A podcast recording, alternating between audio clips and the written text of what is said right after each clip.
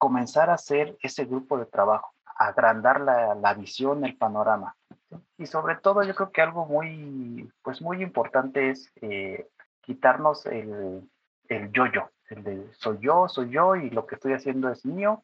Yo creo que algo muy importante es comenzar a trabajar en colaboración. Si realmente lo queremos hacer, es la única forma en cómo lo vamos a, a lograr. Bienvenidos a su podcast favorito de la semana, Aerospace Podcast, donde hablaremos acerca de tecnología e innovación en la industria aeroespacial, creando los cimientos para llevar a México al espacio. ¿Qué tal a todos? Buenas tardes a toda la comunidad Aerospace. Mi nombre es Cedric Uribe, soy ingeniero aeroespacial por parte de la Universidad Autónoma de Baja California. Soy visionario y emprendedor desde hace más de ocho años y formo parte de un grupo de profesionistas fundadores de Aerospace Cluster, empresa mexicana encargada del desarrollo tecnológico y aeroespacial, liderando los más increíbles proyectos que llevarán a México al espacio.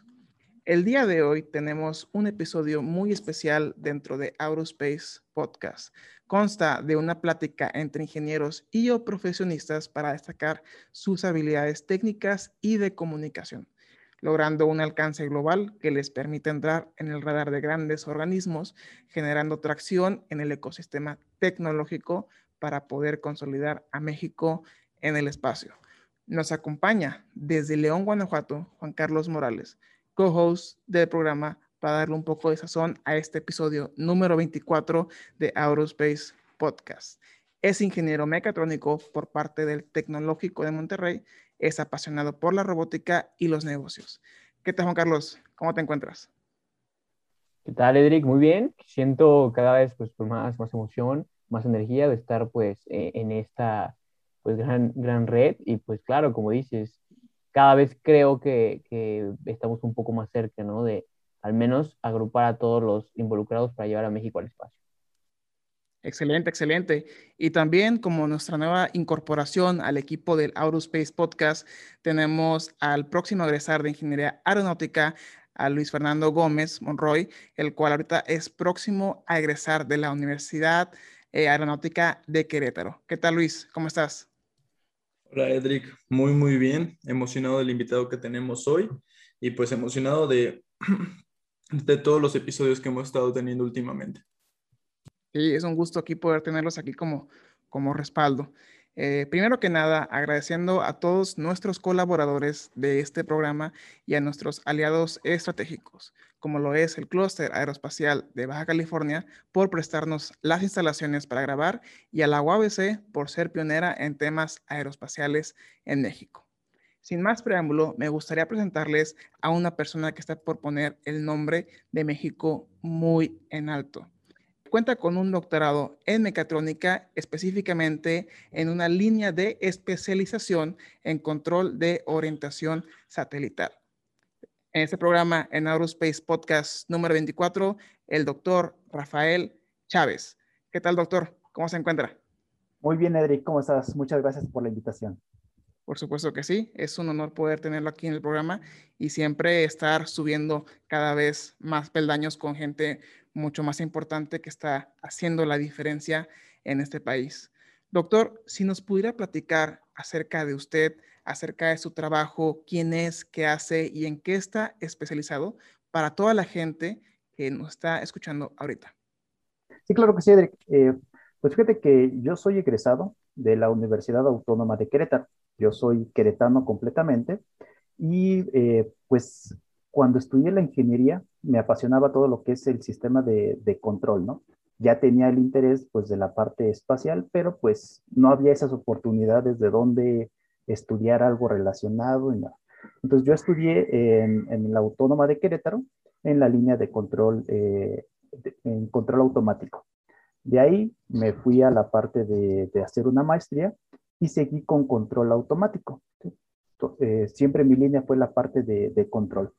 Después de ahí fue cuando conocí al grupo de trabajo de la Unidad de Alta Tecnología aquí en el estado de, Querétaro, de la Facultad de Ingeniería de la UNAM.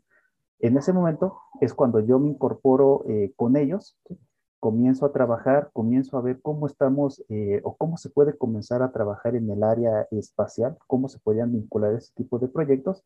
Y es cuando entro a hacer un doctorado. Y en específico me meto ahora siguiendo la línea de control, pero ahora para la parte de control de orientación eh, satelital. Y actualmente, pues soy el responsable del laboratorio de sistemas embebidos y hardware y software in the loop de la unidad de alta tecnología aquí en Querétaro. Y eh, pues estoy a, cargo actualmente del proyecto Caoto, el cual es el desarrollo de un pequeño eh, nanosatélite que se está desarrollando en conjunto con la Secretaría de Desarrollo Sustentable del Estado de Querétaro y la UNAM. Excelente, doctor. Cuéntenos un poquito eh, qué fue lo que lo orilló a estudiar parte de la ingeniería en la, en la parte eh, mecatrónica y posteriormente eh, vincularse a la parte aeroespacial. ¿Qué fue lo que a lo mejor de chiquito en la preparatoria, en la universidad o en algún punto de su vida lo orilló y lo motivó a seguir por la parte pues que realmente es la que mueve el mundo, que es la ingeniería. Fíjate que desde niño, pues yo siempre como que, digo, todos los ingenieros, ¿no? Como que les gusta desarmar cosas, ver cómo están funcionando, el, el, por, qué, el por qué se mueve, etc. Entonces, desde niño como que siempre tuve esa, esa curiosidad. Pero eh, honestamente, al inicio yo no sabía si quería ser ingeniero, también me llamaba la atención la parte de programación. Hubo un momento en el que me llamaron las artes, la parte de dibujo, pero creo que todo eso al final del día se conjuntó para poder elegir bien bien la, carrera que yo quería, ¿no? Indudablemente en la parte de, una ingeniería, pues en la parte de dibujo técnico es, es necesario. Entonces ahí como que la parte del arte, del, del, de, pues sí, de la, del dibujo, se, se culminó. La parte de programación que también me interesaba, pues también ahí apareció en el área de ingeniería, ¿no? Y sobre todo, ¿cuándo fue cuando me di cuenta que, que realmente me interesaba? Fue cuando conocí un brazo mecánico. En ese momento que yo conocí un, brazo mecánico, fue cuando dije, esto es lo que me interesa, esto es lo que me gusta, la parte de, de, ingeniería. Sin embargo, seguía yo teniendo la espinita de, de, qué pasa con los satélites, qué pasa con los sistemas que están allá arriba, ¿no? Y es hasta en el 2008 cuando tengo ahora eh, la primera oportunidad de participar en un proyecto eh, de esta índole, en la parte espacial, que para mí en ese momento cuando me hablaban de satélites me llamaba la atención, pero era como que algo impensable, ¿no? Y creo que a muchos eh, les pasa así, cuando hablan de satélites o algo, lo ven como algo muy, muy lejano. Entonces en ese momento a mí se me da la oportunidad de comenzar a trabajar en un proyecto y es cuando veo que, que realmente todo lo que se había empezado a hacer, toda la parte de robótica, programación, se podía aplicar directamente en el control de un, de un satélite. Entonces, en ese momento es cuando digo, ya, aquí, de aquí soy y de aquí en adelante es lo que, a lo que me voy a dedicar. Y actualmente, pues es mi, mi pasión, ¿no? Toda la parte de construcción de satélites, eh, control de orientación, eh, toda la parte electrónica, instrumentación, eso es lo que, lo que me apasiona. Ok. Y hablando un poquito más en la, programación, ¿qué, tipo de proyectos se pudieran llevar a cabo combinando la parte de programación y la parte aeroespacial sin mencionar los satélites? ¿A qué otro proyecto externo se pudiera eh, desarrollar? Pues fíjate que aquí cuando se habla de, proyectos aeroespaciales, eh, muchas veces decimos sistemas espaciales y lo primero es un satélite y dejamos de lado todas las otras dos áreas principales. En un sistema aeroespacial hay, hay tres componentes principales, lo que es el segmento espacial, el segmento terrestre y el segmento de usuario. Si nos enfocamos en el segmento espacial, pues ahí sí, obvio, la programación estaría enfocada a los satélites, ¿no? Pero está todo lo que está eh, de lado. En la parte del segmento terrestre, la programación se involucra desde cómo recibir la información, cómo hacer el postprocesamiento, si es audio, cómo recibirlo, cómo procesarlo, eh, si es una imagen, igual, cómo la recibimos, cómo se decodifica, si se le va a dar algún tipo de tratamiento, para qué me va a servir esa información. Y si nos vamos por el segmento de usuario, es, ok, ya recibí las imágenes, ya recibí el audio, y ahora, ¿qué voy a hacer con él? Entonces, quiero a lo mejor eh, estar analizando el crecimiento de, de huracanes, pues la programación me va a ayudar mucho en esa parte, ¿no? Quiero ver a lo mejor el monitoreo de las costas, pues igual la programación me está ayudando.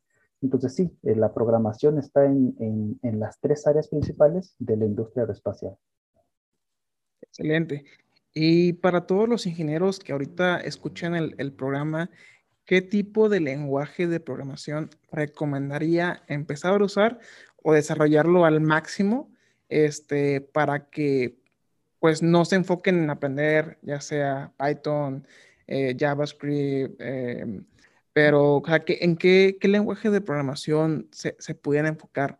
No, al 100%, pero pues sí que les dé las bases para poder entender, aprender este parte del, código, el, que pudieran defenderse ya eh, directamente de los, de los programadores ya natos.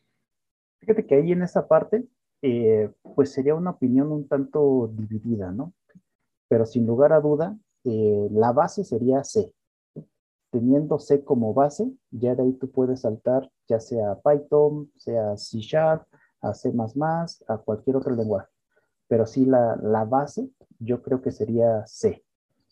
Ahora bien, eh, muchas veces, y sobre todo para los chicos eh, personas que apenas van entrando a lo mejor secundaria, preparatoria, entrar de lleno a C, hay veces que es un poco complicado, en el sentido de, pues requieren tener un poco más de conocimientos o, alguna guía. Entonces, en ese momento es cuando eh, lenguajes de programación como Python, que son lenguajes un poco más abstractos y de alto nivel, eh, pues les pueden dar esa apertura de, de entrar al mundo de programación. Pero si ya realmente quieren hacer un proyecto eh, en forma, C sería lo, básico. Excelente, excelente. Y ahorita, eh, por parte del Laboratorio Nacional de Ingeniería Espacial y Automotriz, si nos pudiera platicar eh, qué tipo de proyectos se realizan en esta unidad. Ah, ok.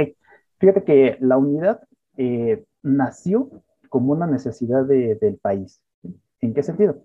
Realmente, si queremos comenzar a desarrollar la parte eh, espacial o la parte satelital, lo que necesitamos es certificar los componentes o asegurarnos de que al menos van a sobrevivir las condiciones adversas a las que va a estar en el, en el espacio, ¿no? No son las mismas condiciones estar en el espacio que estar en, en tierra, ¿no? Entonces, por ejemplo, si nosotros nos ponemos a pensar en, ok, quiero hacer un proyecto de un nanosatélite y lo quiero lanzar a, a órbita baja Tan solo para eso, lo primero que tengo que pensar es, ¿quién lo va a poner allá arriba? ¿Va a ser un cohete dedicado que me va a desplegar o va a ser un cohete que me va a llevar a la ISS? ¿Cómo lo voy a hacer? Y dependiendo del cohete que yo elija, eh, el sistema de lanzador o, o en este caso la empresa que nos va a lanzar, nos va a pedir que nuestros componentes pasen una certificación. Y esas certificaciones que yo tome el objeto, lo ponga en una mesa de vibración y lo someta a ciertos perfiles. Esos perfiles pues van a ser los perfiles de vibración que va a traer mi cohete en las distintas etapas cruciales de, lanzamiento, ¿no? Desde que despega, cuando se hacen las separaciones y cuando me libera. Entonces, eh, si queremos hacer ese tipo de, de, pruebas, necesitamos un lugar especializado en donde se tengan esas capacidades y la infraestructura para poder eh, desarrollarlo. En la unidad, nosotros contamos con un laboratorio de vibraciones precisamente para poder hacer ese tipo de, pruebas, ¿no? Se cuenta también con un, vibrómetro láser. ¿Y eso para qué es? Cuando nosotros queremos hacer una prueba de un sistema, eh, necesitamos tener un sensor de referencia para estar teniendo las, las mediciones y la fuerza de aceleración. Sin embargo, cada vez que nosotros le ponemos un componente o un sensor, estamos modificando la dinámica del sistema. Entonces, contamos con un vibrómetro láser que lo que nos permite hacer es las mediciones, pero sin contacto. Entonces, podemos hacer todo ese, barrido en las frecuencias y encontrar realmente los momentos de resonancia o las vibraciones que se tienen. Otra prueba que nos van a pedir cuando queramos eh, salir al espacio es asegúrame de que tu sistema no va a gasificar. Y para poder hacer ese tipo de pruebas necesitamos una cámara de vacío. El estándar nos pide que al menos lleguemos a por 10 a la menos 4 torr para la parte eh, militar, ¿no? Entonces, eh, ahí nosotros contamos también con un laboratorio especializado para la parte de eh, ambientes en vacío. Entonces tenemos una cámara que es de 2 por 3 y medio de, profundidad, en donde podemos colocar eh, objetos y simular que estarían en vacío. Otra prueba que nos, que nos solicitan es, ok, ya aseguraste que tu material no va a gasificar, ahora simula los ciclados térmicos, que son distintos a los choques térmicos.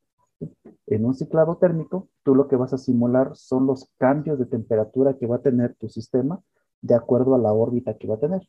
Dependiendo de la órbita, va a ser la velocidad a la que va a estar y la velocidad en los cambios de temperatura. Entonces, eh, en esa misma cámara de vacío que nosotros tenemos, tenemos la capacidad para hacer esos ciclados térmicos. Pues a la vez que está eh, haciendo vacío, se hace la parte de ciclado térmico. Otra parte que es también este, muy importante y que muchas veces eh, no lo hacemos es la parte de compatibilidad electromagnética. Ese es un tema que es muy importante en la industria de la electrónica, pero muchas veces o ni lo vemos en la carrera y ya hasta que nos encontramos el problema ya en la, en la industria o en el trabajo, ya es cuando comenzamos a revisarlo, ¿no? Y para poder hacer ese tipo de análisis se requiere también de una cámara anecoica especializada. Entonces, en este caso, en la unidad contamos también con un laboratorio con una cámara anecoica, la cual cubre pues distintos estándares, tanto militar, electrodomésticos, metal mecánica y automotriz. Eh, en el laboratorio en el que yo estoy este, eh, como responsable es el laboratorio de sistemas embebidos. En este laboratorio tenemos las capacidades para realizar eh, tarjetas multicapa. Tenemos la capacidad de hacer tarjetas de 30 por 30 y con una alta densidad de integración tenemos capacidad de hacer hasta, el equipo nos dice que hasta 24 capas, pero en realidad eh, por dimensiones, 14 capas es como que algo razonable, ¿no? Ahora bien, una tarjeta de 14 capas pues ya está muy, muy sobrada. Pero eh, en el laboratorio podemos hacer ese tipo de, tarjetas electrónicas basándonos en estándares eh, espaciales que cubran y que nos aseguren que realmente nuestro sistema va a funcionar. Entonces, la idea que tenemos en este laboratorio es que bajo un mismo techo tú tengas todas las instalaciones, todas las, pues, todos los laboratorios necesarios para que tú puedas eh, conceptualizar la idea, puedas diseñarlo, puedas manufacturarlo y puedas probarlo. De igual manera, de nada nos serviría comenzar a trabajar con desarrollo de sistemas espaciales si no tenemos en dónde recibir la información. Ahí en, la unidad nosotros tenemos una estación terrena. Esa estación terrena está diseñada o, está, o consta de dos tipos de antenas principales. Una antena de tipo parabólica y una antena de tipo Yagi. Con una recibimos la parte de telemetría, que son bandas VHF y UHF, y con la otra recibimos todo el volumen de información, que son bandas S o bandas C. Entonces, eh, esas dos antenas son automáticas. Podemos eh, programarlas y hacen el rastreo de sistemas espaciales. Entonces, lo que nosotros buscamos ahí en la, en la unidad es convertirnos en un laboratorio eh, de referencia y que sea de utilidad pues para todos los proyectos que haya en, en, el país, ¿no? Si se requiere cualquier tipo de proyecto, pues está la unidad para poder hacer este tipo de, de pruebas y validaciones. Excelente, doctor. Se, se, mira de lejos que sí domina el tema y de que la audiencia le va a ser muy útil, ¿no? Toda, toda, la, toda la que está comentando.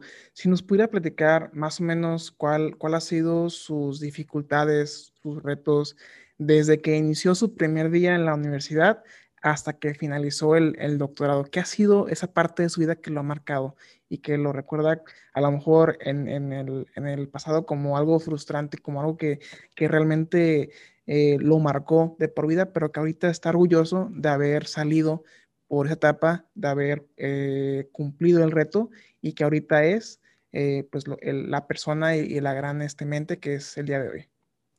Ah, muchas gracias. Sí, fíjate que, pues sí, sí tengo ahí una, algo marcado, que realmente es como que cuando siento que, que comienzo a flaquear un poco es lo que siempre me recuerda. Y tal vez es algo banal o, burdo, no lo sé, pero eh, fíjate que cuando iniciamos con ese tipo de proyectos eh, del, objetivo de que queríamos construir un laboratorio, porque eso es, otra cosa. Muchas veces eh, queremos llegar a una área en donde ya está la infraestructura, ya está todo, ¿no? En nuestro caso, eh, pues lo que teníamos era un terreno. Nos dijeron, ahí está el terreno y consigan todo para poder, este, pues hacer lo que quieren, ¿no? Entonces, eh, hemos tenido desde el inicio, pues sí, ciertas barreras en donde no, no creen en el proyecto, eh, cuando les platicábamos, queremos hacer eh, un, un, laboratorio para la parte satelital. Y nos decían, ¿satélites? ¿Para qué? Entonces, hemos tenido siempre ese tipo de, de barreras. Y algo que, que respondió a tu pregunta que, que me marcó fue eh, precisamente cuando estaba entrando a la parte de, de, doctorado. Como tú sabes, este, pues para entrar a doctorado tienes que hacer exámenes y todo eso, ¿no? ¿Sí? Los exámenes, pues estudiando y todo, los pasé. Pero en las entrevistas me regresaron eh, dos veces. Y la justificación que me daban en ese momento es, satélites, México, ¿para qué requiere satélites? Ponte a hacer mejor otras cosas que realmente el país requiere. Y esa era la justificación que, que me daban. Entonces, eh, creo que eso fue lo que, lo que me marcó en el sentido de, esa gente eh, como que no visualizaba realmente hacia dónde iba la tecnología o la importancia que tiene actualmente la parte satelital. Y ahora, eh, pues esa gente que en ese momento me dijo, satélites, ¿para qué? Ahora sus líneas de investigación son satélites. Entonces, eh, sí es algo que, que hasta cierto punto me llena de orgullo en el sentido de no flaqué, aunque me dijeron, no, eso no te va a servir, dedícate a otra cosa, eh, la constancia y tener siempre el objetivo y sobre todo tener al, equipo de trabajo que teníamos al lado, que siempre estuvo ahí este, apoyando, pues es lo que nos ha eh, ayudado, ¿no? Y ahora en muchas ocasiones también nos llegan a decir, eh, ¿quieres hacer un laboratorio de referencia? ¿Para qué? ¿O no lo vas a lograr? Y pues como que recordamos eso de siempre nos han dicho que no, entonces vamos para adelante. Muy bien, doctor. Creo que pues hablo por todos. Creo que es una historia muy, muy entretenida y sobre todo de mucho valor. Algo que si yo me quisiera saber específicamente es cuál, es, cuál, cuál cree usted que es la tendencia o las tendencias para México en el sector aeroespacial, hablando exactamente pues de esta misma rama, ¿no? De la historia. Ok, sí, pues fíjate que ahí eh, algo también que, que, nos ha ocurrido, y esto es hablando a título personal, es, es lo que yo percibo. Muchas veces eh, nuestros alumnos, aquí ahorita actualmente nosotros acabamos de desarrollar y de implementar la licenciatura en Ingeniería Aeroespacial en la UNAM, que era una carrera que no existía y pues la, la, creamos igual, fue complicado, pero ahí está también otro producto que hemos este, obtenido. Y pues eso también nos da la pauta de que en su momento yo quería estudiar algo satelital, pero no, estaba la, no, no existían esas oportunidades. Y con esta carrera que acabamos de crear, al menos siento eh, esa satisfacción de que ahora gente que a lo mejor tenía ese mismo deseo, ya lo puede hacer, ¿no? Eh, y viendo hacia dónde va la tendencia, eh, pues en la parte satelital o espacial en este caso, algo que yo siempre les digo a los chicos es, está bien que veamos afuera, pero tenemos que ver primero cuáles son las necesidades del país. Si ustedes ven en la, en la parte de la historia, cada una de las carreras espaciales de cada país se ha desarrollado, pero por las necesidades que tenía el país en ese momento. Entonces, a lo, que, a lo que me refiero es, en México eh, está bien pensar o ver todo lo que se está haciendo, la parte de los vuelos interplanetarios, que se quiere ir a Marte todo eso. Pero México, las necesidades son otras. Si lo vemos desde el punto de vista de país, México requiere sistemas de alerta temprana y no tenemos satélites de alerta temprana. Entonces, una de las tendencias que deberíamos de comenzar a ver es desarrollar ese tipo de, sistemas que realmente ayuden a la parte eh, de México, que tengan una relevancia social, que, no sea nada más algo por, por moda, sino que realmente sea algo que, que se requiera. Eh, y yo creo que la parte eh, de nanosatélites ayuda bastante desde la parte de formación de recursos humanos. pero pues sin lugar a dudas, un nanosatélite siempre va a tener restricciones.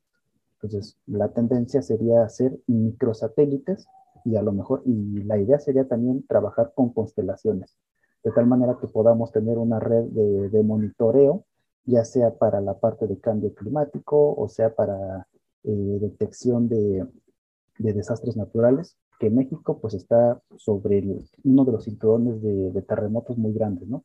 Pues necesitamos tener ese, ese tipo de sistemas que realmente eh, ayuden.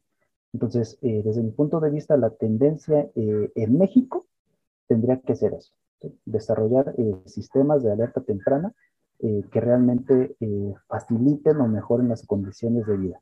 Ya después de que tengamos la experiencia, pues a lo mejor se podrá pensar en, ir a, otros planetas o lo que sea, hablando de, de México, ¿no? Ese sería, digo, mi punto de vista. Sí, disculpe doctor, eh, ahorita que menciona también para que la audiencia pueda entender y, bueno, también algo que no me queda claro hablando de estos eh, sistemas de alerta temprana, ¿cómo es que podría un sistema eh, satelital pues predecir? Porque se me ocurre que podría ser más para pues para huracanes, eventos como tormentas y todo eso, pero terremoto, hablo de, como tal como temblores, entonces, ¿cómo, ¿cómo podría apoyar eh, un sistema de satelital en los temblores. Yo creo que hay este, algo interesante. Eh, eso es una, una teoría que hay, que se le conoce como la teoría de los precursores ionosféricos.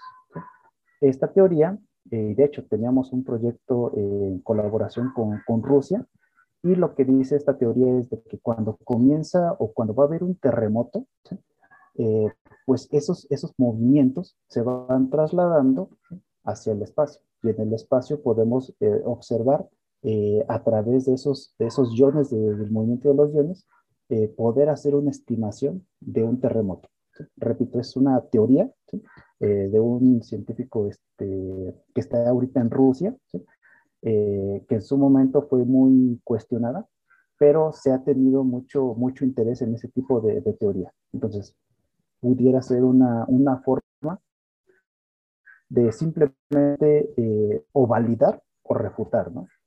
Si se pudiera validar, la teoría dice que eh, se pudieran detectar eh, los temblores con varias horas de, de, anticipación. Entonces, eso pues pudiera salvar muchas vidas. De igual manera, si resulta la teoría que a lo mejor no es válida o no es completamente cierta, de igual forma es un desarrollo que se tendría para la parte mexicana, ¿no? Cómo se hizo la, la instrumentación, cómo se validó, y qué resultados se obtuvieron. Y pues así como eso, pues hay otros tipos de, teorías que, que, nuevamente siguen siendo teorías, pero que de, comprobarse, pues ayudarían bastante.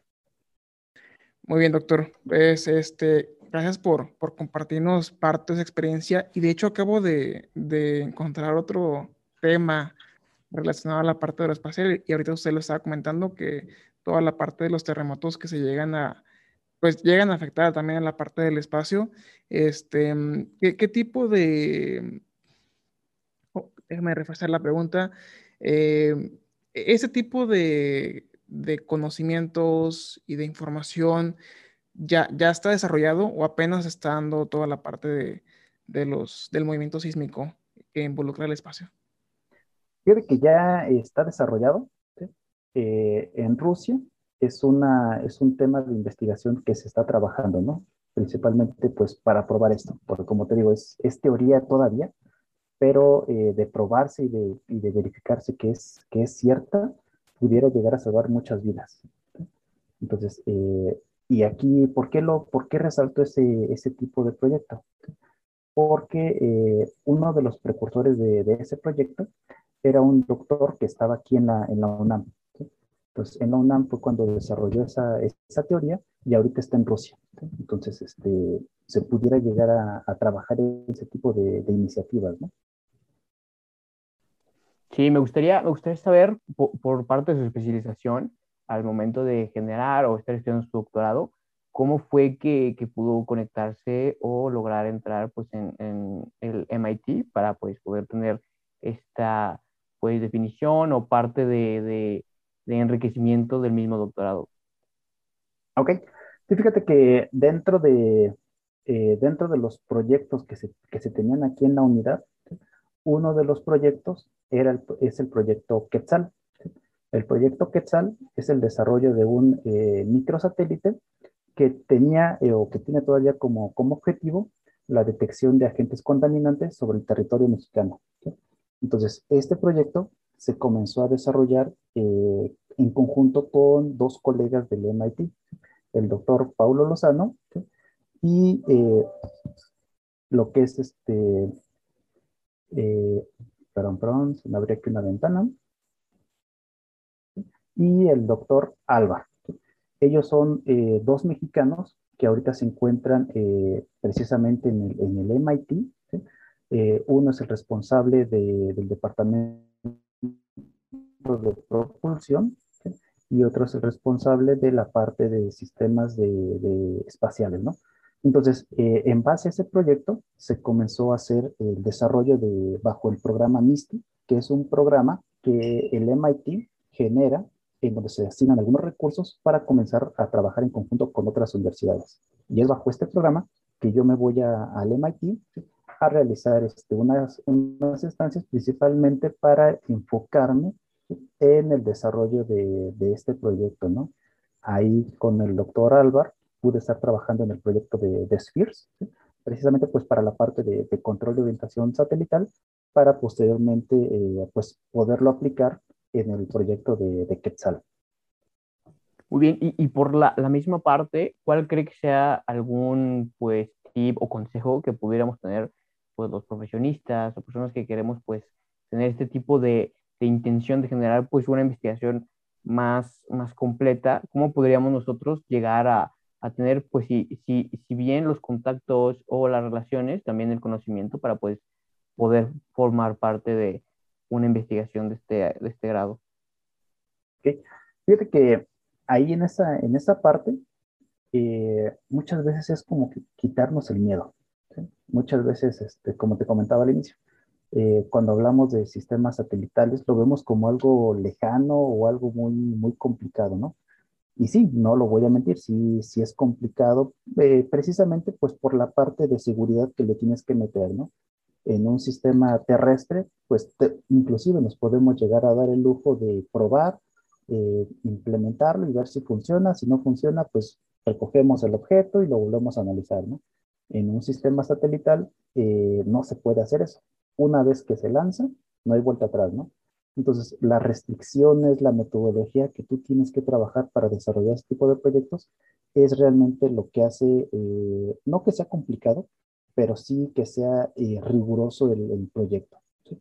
Entonces, eh, yo creo que ese es el primer punto, quitarte el, el miedo y el decir eh, sí se puede. ¿sí? Otra cosa que, que, al menos yo, yo he podido ver es eh, no hay diferencia ¿sí?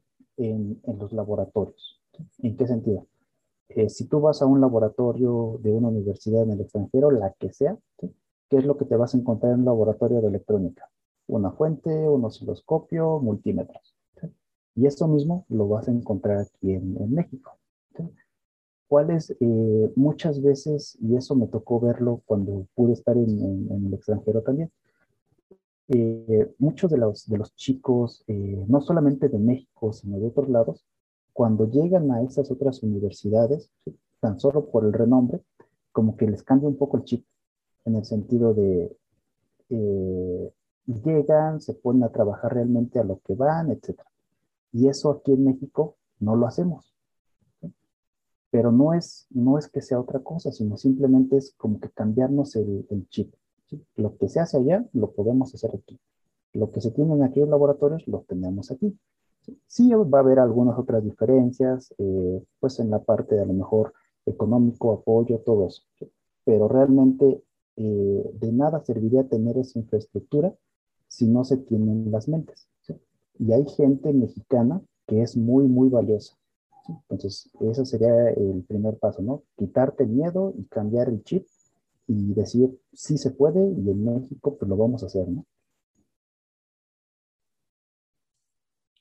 Doctor, eh, dentro de este mismo tema, eh, pues yo creo que para usted en ese momento de, de, recibir la oportunidad de asistir a eh, la que podría ser discutiblemente considerada la mejor universidad para ingenieros a, nivel mundial, eh, hacer unas estancias y, poder empezar a, practicar en lo, que, en lo que más le gusta, que parecería es el ámbito aeroespacial.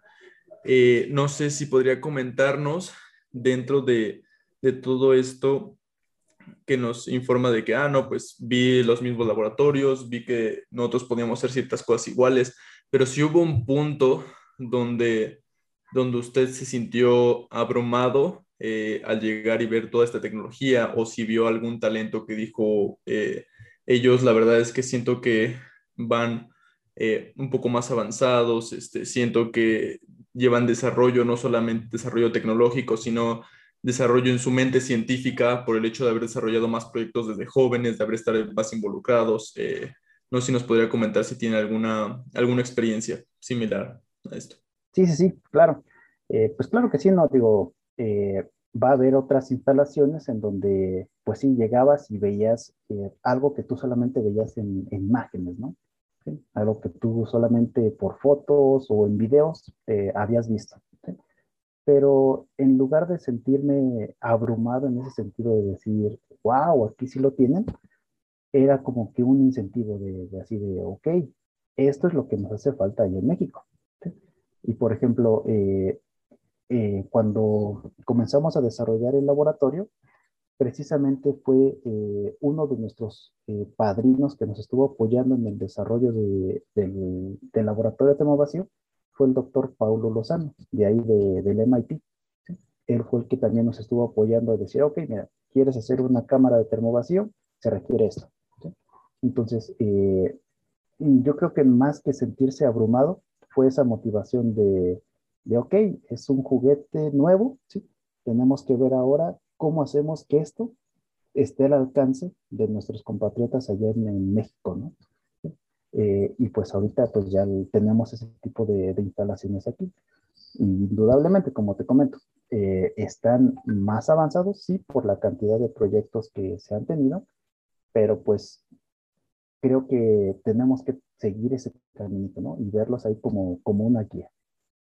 No, eh, qué, qué, excelente que, que, haya tenido esa, esa, oportunidad y me gusta mucho eh, eh como, como comenta el que no es, no es nada de, del otro mundo y que tomando paso a paso las, esas metas que a veces parecen muy grandes, pues se puede lograr. Muchas gracias. Sí, sí, sí. Digo, es complicado, Digo, no lo hemos logrado todavía, nos falta mucho camino por, por recorrer, pero pues por algo se inicia, ¿no? Digo, no se contaba con estas instalaciones eh, y de hecho en América Latina no hay ningún, ninguna otra institución educativa que tenga este tipo de instalaciones bajo un mismo techo. Entonces ahorita lo que, ahora lo que estamos eh, logrando es de que países eh, de América Latina nos estén volteando a ver eh, pues para poder hacer colaboraciones, ¿no? Repito, nos falta bastante, pero pues la idea es comenzar a colaborar y hacer esa vinculación para desarrollar la, la tecnología. Eh, bueno, nada más para, para, terminar ahorita con eh, cerrar esto, del Instituto de Alta Tecnología ahí en Querétaro, que es donde se encuentra elaborando usted, igual es, es, por un deseo personal, espero que la audiencia se pueda aprovechar de ello. ¿Con qué, ¿Con qué planes de estudio cuentan en, este instituto donde usted labora? Aquí ahorita en la unidad de alta tecnología, eh, nosotros contamos con posgrados. Lo que es eh, posgrado principalmente mecatrónica, eh, enfocados pues a las líneas, pueden meter a la parte espacial, automotriz. Contamos con un posgrado enfocado completamente en automotriz, en otro en diseño de maquinarias. ¿Y por qué estamos trabajando con esas, con esas líneas? Porque cuando nosotros, eh, o la unidad llegó a Querétaro, eh, realmente llegó para tratar de complementar el, el clúster que estaba aquí en Querétaro, ¿no?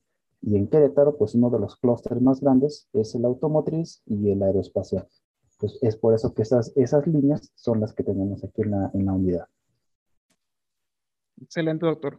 Antes de, de poder pasar con la eh, con la fase final de preguntas rápidas que le encantan a Juan Carlos, me gustaría hacerle una última pregunta final.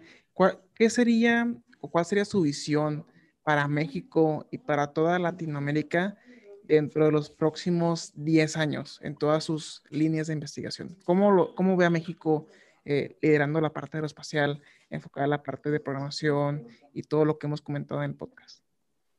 Fíjate que mi, mi ideal, eh, tal vez eh, no vamos a ser en un corto tiempo, pues todavía líderes en alguna, en alguna parte, vamos a tender hacia allá, pero lo que yo visualizaría es que al menos ya no tengamos la dependencia tecnológica. ¿En qué sentido? Eh, muchas veces nos dicen, eh, ¿quieres hacer un CubeSat? Eso ya lo venden, cómpralo. No inventes la rueda. Yo les diría, no, no, no comparto mucho esa idea. Mi idea sería, ok, ya tienes ahí la rueda, mejórala. ¿Qué vas a hacer para que eso sea mejor? Entonces, eh, al menos yo lo que esperaría y lo que estamos buscando en la, en la unidad es tratar de reducir esa dependencia tecnológica. Actualmente con el proyecto que te mencionaba de, de Caoto, que es un proyecto de un nanosatélite que estamos haciendo aquí en Querétaro, lo que estamos buscando es eh, tratar de, manufacturar lo más que se pueda aquí en, en Querétaro y en México. Eh, por ejemplo, eh, indudablemente tenemos que tomar algunos ciertos mecanismos de seguridad para que no vaya a fallar el sistema, ¿no? Pero estamos desarrollando el sistema de control de orientación, se está haciendo todo completamente desde la parte del algoritmo, la parte del diseño de la electrónica, el PCB, la manufactura de la tarjeta electrónica, la integración. Eh, se está desarrollando también una antena eh, banda S. Entonces, esa antena fue diseñada también este, por colegas de aquí de la unidad eh, alumnos están trabajando en ese proyecto porque lo que buscamos es formación de recursos humanos. Y eh, indudablemente es un área multidisciplinaria. Entonces, en ese proyecto tenemos chicos no solamente de la UNAM, si bien la UNAM está coordinando el proyecto de Caoto, eh, la idea es que se le dé la oportunidad a todos los chicos que estén interesados, ¿no? Entonces tenemos chicos de distintas universidades, no solamente del estado de Querétaro, tenemos chicos de Durango, de la Ciudad de México, etcétera, trabajando en el proyecto y aportando cada uno en sus áreas de, pues de mayor ventaja, ¿no? Desde la parte de diseño, mecánica, eh, animación, eh, gestión. Entonces, es un área completamente eh, multidisciplinaria. Excelente, doctor. ahorita que estaba mencionando justamente lo de las universidades, se me acaba de ocurrir una pregunta. ¿Qué tan abiertos ustedes están en, la colaboración con otras universidades, tanto de la parte de México en el norte, en el centro y en el sur, como con otros países inclusive? Estamos completamente abiertos. Por ejemplo, tenemos convenios con la Universidad de Nuevo León, con Baja California, en Querétaro, pues tenemos con la Autónoma de Querétaro, en la Ciudad de México, tenemos, eh, es decir, estamos abiertos completamente. Y por darte eh, un ejemplo, regresando al proyecto de, de que es el que, lidero yo ahorita, eh, estamos buscando también pues la parte de colaboraciones internacionales. En este proyecto nosotros tenemos colaboración tanto con Ecuador, con la parte de Argentina, y tenemos también colaboración con Japón, ya que con Japón es con quien vamos a hacer el, lanzamiento. Y nos fuimos precisamente con Japón porque pues ahí encontramos una, una área de oportunidad, en el sentido de que eh, nuestro punto de contacto es el Instituto Tecnológico de Kyushu. Y Kyushu es una institución académica, entonces comparte muchos de los valores que tenemos en la, en la UNAM, donde pues, lo principal es la formación de recursos humanos. Entonces, con ellos, lo que, lo que se logró fue de que eh, cuando llegue el satélite que lo tengamos listo, lo vamos a mandar a Japón y en Japón se van a hacer las pruebas de certificación. Y en la etapa de las pruebas de certificación se nos va a permitir que alumnos y profesores de aquí del proyecto puedan estar presentes y conozcan cómo se hacen las pruebas, de tal manera que después las podamos replicar aquí en, México. Entonces, eso también es algo eh, muy importante que buscamos con el proyecto. Excelente, doctor. Ahora sí, vamos a pasar a una sección que siempre lo comento, que le encanta a Juan Carlos y que siempre, hacemos preguntas ya fuera de la parte técnica, ya fuera de la parte de ingeniería. Y la primera de ellas, ¿cuál sería su comida favorita, doctor? Puré de papa con chuleta. Ok. muy bien, muy rico, muy rico. ¿Y cuál sería su videojuego favorito? Videojuego de Street Fighter. Street Fighter. Excelente. Em, ¿Película que le guste, serie que le encante o alguna que quisiera recomendar? De series me gustan eh, varias, pero eh, principalmente que sean de ciencia ficción. Me encanta todo lo que tenga que ver con, ciencia ficción. Muy bien, muy bien. ¿Y alguna canción o grupo que le, guste mucho? Eh, musical, tengo igual gustos diversos pero por ejemplo, un, grupo que me, me, gusta bastante eh, en inglés, pues puede ser eh, eh, Blink 182, es uno de los grupos que, me gusta. Excelente. Última pregunta, antes de cederle el, micrófono a, a, Juan Carlos y a Fernando. Si su vida fuera sacada de un libro, ¿cómo se llamaría ese libro, doctor? Híjole, es una pregunta que me agarraste mal parado. no lo sé, sería... Puede ser algo muy sencillito. Puede ser algo como, sigue tu camino. Yo creo que es, es un muy buen consejo, la verdad, porque efectivamente a veces nos descarrilamos y olvidamos nuestra misión, nuestro propósito en la vida. Entonces, así sencillo, yo creo que es el mejor mensaje que podemos dar. Muy bien. Entonces, eh, Juan Carlos, adelante.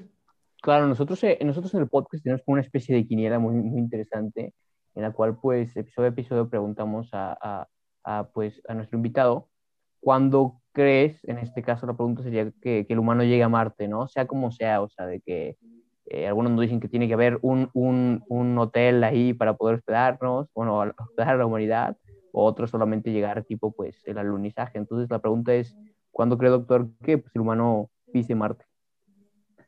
Yo creo que se va a hacer. Eh, la fecha, yo creo que todavía eh, falta eh, bastante tiempo porque pues todavía falta hacer pruebas, ¿no? En el sentido de no es nada más la tecnología que te permita llegar de, de la Tierra a Marte, sino la tecnología que proteja a los seres humanos que van a estar ahí. Eh, la parte de descalcificación, los, los efectos que va a tener el, el, viaje, creo que eso es algo que, que si la, que la tecnología a lo mejor para que te lleve eh, se va a lograr, pero la tecnología para proteger al humano todavía falta. Entonces, eh, ¿cuándo sería? Creo que todavía falta un, un, un camino un poco largo. Entonces, digamos, un año más o menos así como para, para ponerlo en la quiñera. No, yo creo que un año no. o sea, digamos en la fecha, que diga el, el mil, 2054 o algo así. Yo creo que pudiéramos estar pensando, bueno, desde mi punto de vista, como por el 2035, 40 más o menos. Muy bien, muy bien. Para, para ahí tenerlo en la quiniela. Eh, y también me gustaría saber de, de, todo lo que, pues, pues, como persona has podido aprender sea lo que sea, algo que eh, pues hayas, te hayas detenido a pensar y, digas de que cómo no supe esto antes, ¿no? Puede ser desde, no sé, que la gelatina se hace tan sencillo o que pues eh, algún hack, ¿no? De que haciendo este tipo de cosas pues podía ahorrarme cierto tiempo. No sé si nos quisieras compartir algún, algún tipo de, de, detalle que te enteraste que, que, que, dices, wow, ¿cómo no lo supe antes, no?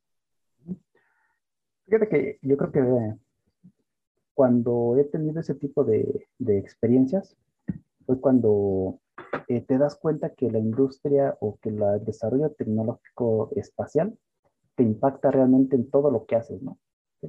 Desde niño, pues te has abrochado los, los zapatos con velcro y pues nunca te habías puesto a pensar en de dónde salió el velcro, ¿no?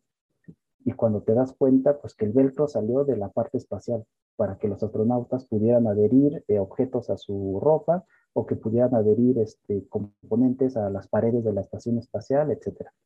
o te das cuenta que a lo mejor eh, ese taladro que tú ocupas eh, de mano, de pila, también fue desarrollado para la parte espacial, ¿no? Y ahorita también, pues inclusive con la parte de, de, la situación pandémica que estamos viviendo a nivel mundial, el termómetro que se utiliza para tomar las lecturas de forma remota, pues también es de la parte satelital, ¿no?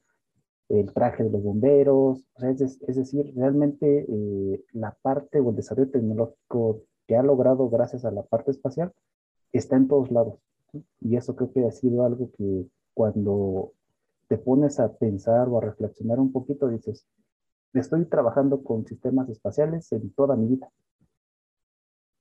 Muy bien, muchas gracias por compartirnos esto y sí, sin duda hay tantas y tantas cosas que se utilizan y a veces no sabemos pues de dónde surgieron o por qué están ahí, ¿no?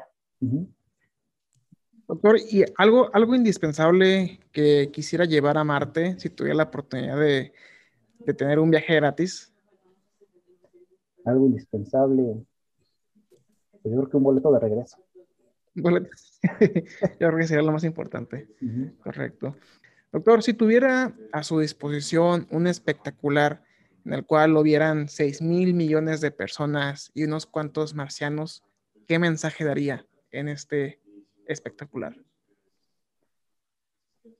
Yo creo que en el espectacular eh, pondría la foto de mi familia, de mi niña y de mi esposa.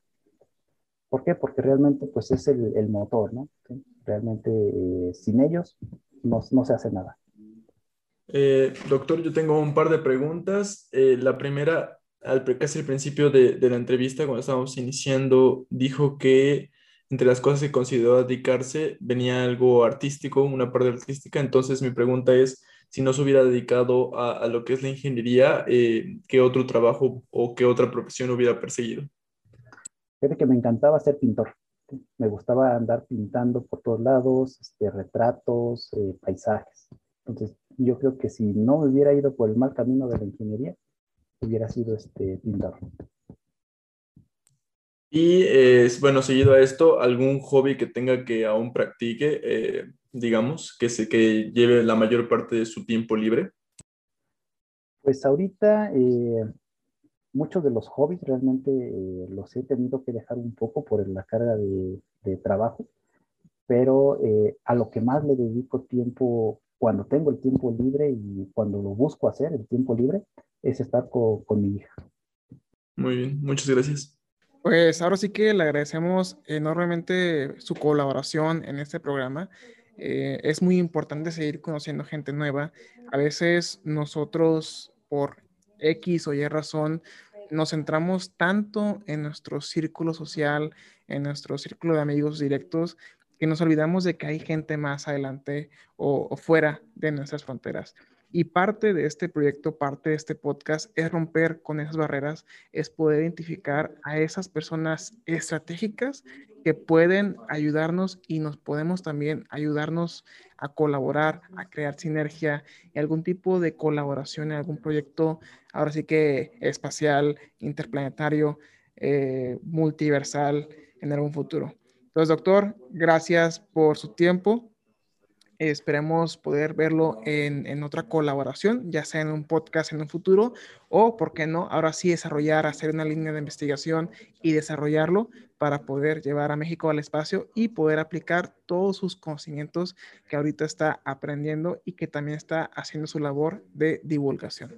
Así que chicos, Luis, Juan Carlos, ¿algún comentario para nuestro invitado honor en Aerospace Podcast número 24? Pues muchas gracias por, por el tiempo y sobre todo por por darnos esta perspectiva de, de, la industria y pues para dónde se encamina, ¿no? Las, la, la, la, digamos, la, las tendencias para nuestro país y pues claro, el tiempo siempre es agradecido y pues muchas, muchas gracias. al contrario, muchas gracias a ustedes. Eh, creo que la labor que están haciendo es algo que era necesaria, precisamente pues para, como tú dices, ¿no, Edric y Juan Carlos? Eh, comenzar a hacer ese grupo de trabajo agrandar la, visión, el panorama. Y sobre todo yo creo que algo muy, pues muy importante es eh, quitarnos el, yo-yo, el de soy yo, soy yo y lo que estoy haciendo es mío. Es yo creo que algo muy importante es comenzar a trabajar en colaboración. Si realmente lo queremos hacer, es la única forma en cómo lo vamos a lograr. Sí, igual eh, yo quiero agradecerle al doctor de habernos regalado este tiempo de que pudimos platicar. Siempre es un gusto platicar con alguien que más allá de, de que tenga la motivación de hacer las cosas, ya se encuentra en, en, camino haciéndolas. Entonces, pues muchísimas gracias y pues sí, esperemos en algún otro momento poder conversar. Gracias, Fernando. Muchas gracias. Vale, chicos. Pues así que gracias por también por su tiempo. Luis, Juan Carlos, doctor Rafael. Estamos en contacto y eh, nos seguimos viendo. Gracias, doctor. Gracias, hasta luego. Gracias por escucharnos. Si te gustó este episodio, compártenos en redes sociales. Encuéntranos como Aurospace Technology Cluster. Te esperamos en la siguiente edición. Hasta la próxima.